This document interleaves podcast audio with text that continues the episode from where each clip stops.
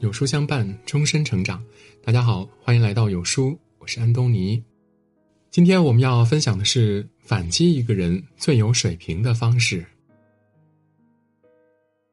不知道你是否有过这样的经历呢？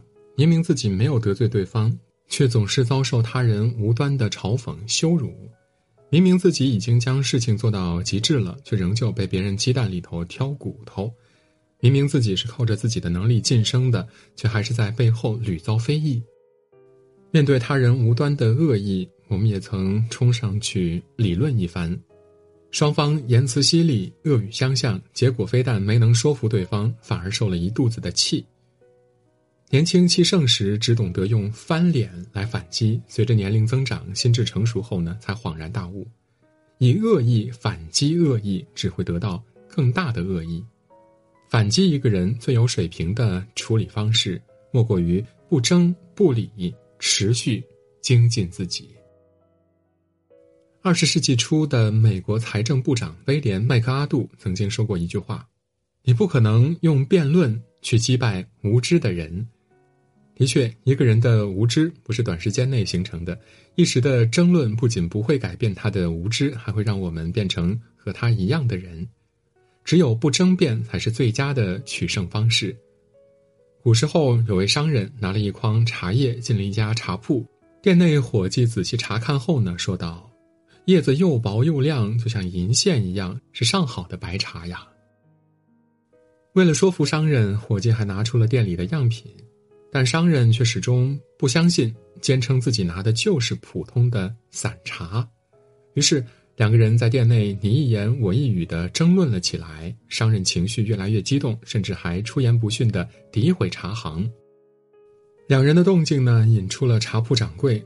商人知晓掌柜是业内的行家，便又拉着掌柜进行一番理论。等商人说完，掌柜看了一眼茶叶，云淡风轻的说：“您说的对，这就是普通的散茶。”话罢，商人开怀大笑的离开了茶行。伙计不解的问：“您为什么说假话呢？那明明就是上等的白茶，是他有眼不识泰山。”掌柜回答说：“你既然知道他是外行人，又何必和他争论呢？你说再多呀，他都不会相信的。继续争论下去又有什么好处呢？”这就是卡耐基曾说的：“在争论中获胜的唯一方式就是避免争论。”你想通过争论来说服对方，可是到头来呢，却只是白费口舌。过度的争论欲不仅不会让对方改变自身的想法，还会让我们自己在无形中掉了价。真正的强者从不需要用言语争论上的胜利来证明自己的强大。轻者自清，强者自强。越是厉害的人呢，在与人意见相左时，越懂得退而不争。一时的退让看似输了面子，实则赢了里子。看过一个很有意思的比喻：争论有时就像挠痒痒，你越挠就越痒。所以呢，最有效的止痒方式就是置之不理。面对无聊之人的诋毁，也是同样的道理。你越不在意，就越能凸显出他的无趣。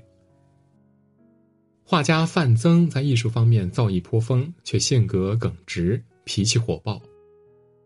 因为个人恩怨，他曾多次在公共场合对黄永玉大加指责，还言辞激烈的写了各种类型批文对其进行批判，甚至将黄永玉比作一条狗画在自己的画中。周围人都在看热闹，等着黄永玉的反击。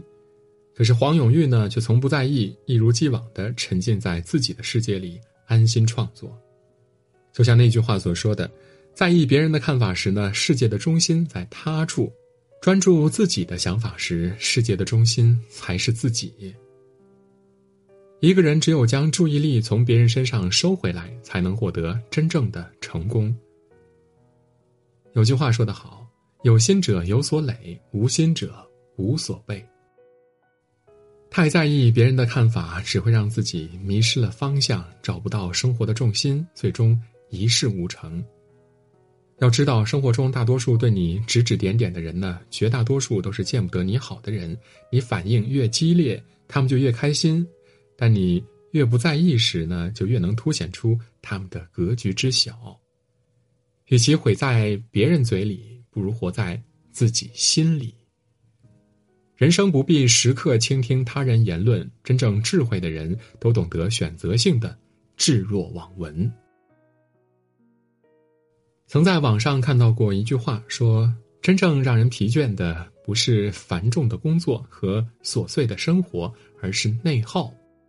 别人一句随口的议论，你听到了心里，然后日思夜想。”看似没有带来实质的影响，却是在无形之中消耗着你的精力，阻碍着你前进的脚步。面对外界的声音，真正聪明的人都懂得提升自己才是最强有力的反击。在成长的路上呢，面对他人的不良议论，学会绕过去，才能走得长远。数据科学家空白女侠刚进入互联网公司的时候呢，曾多次遭到同事的非议。因为职业原因，数据工程师需要定期向上级汇报工作。周围同事呢，都习惯于在汇总报告里呢用文字简单的阐述。可是他呢，有着多年的外企工作经验，习惯于用 PPT 汇报工作。清晰的框架、流程和图片将枯燥的数字生动地展现了出来，在一堆 Word 文件里面脱颖而出，让领导注意到了这个独特女孩，给了她很多表现的机会。但是。与机遇一起来的，还有同事们的议论，人家多精明呀！和我们说热爱技术，背后用这些花招讨好领导。多和人家学一学，机灵点儿，会讨好领导啊，才是正经事儿。同事的嘲讽让他一度呢非常难过，陷入深深的内耗当中。但是他思考再三，并没有为了迎合同事而改变自己，依旧选择继续把每一份汇报材料做好。功夫不负有心人，他的努力最终带来了巨大的幸运。在一次向集团 CEO 汇报工作时呢，因为逻辑清晰、内容简明扼要，被 CEO 另眼相看，成为了项目负责人，并在项目完成后呢，获得了升职加薪的机会。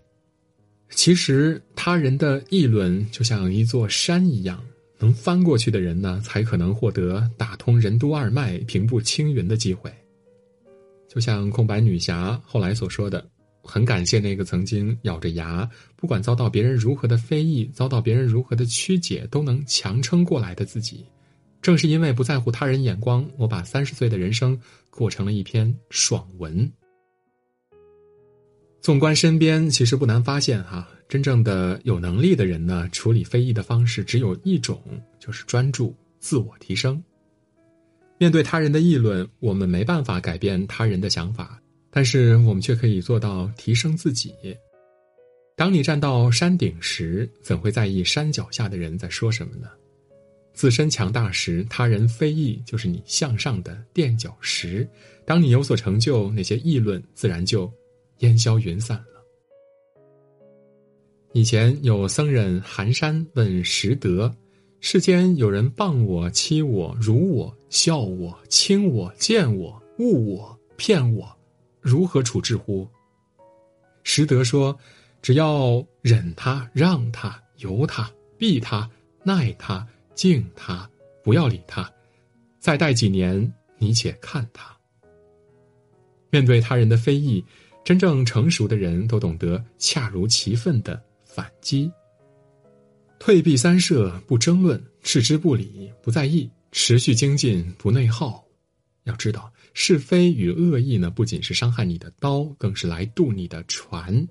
面对他们，无需急于争辩，也不必在意，化伤害为动力，持续精进，达到他们无法匹敌的高度，才是最掷地有声的反击。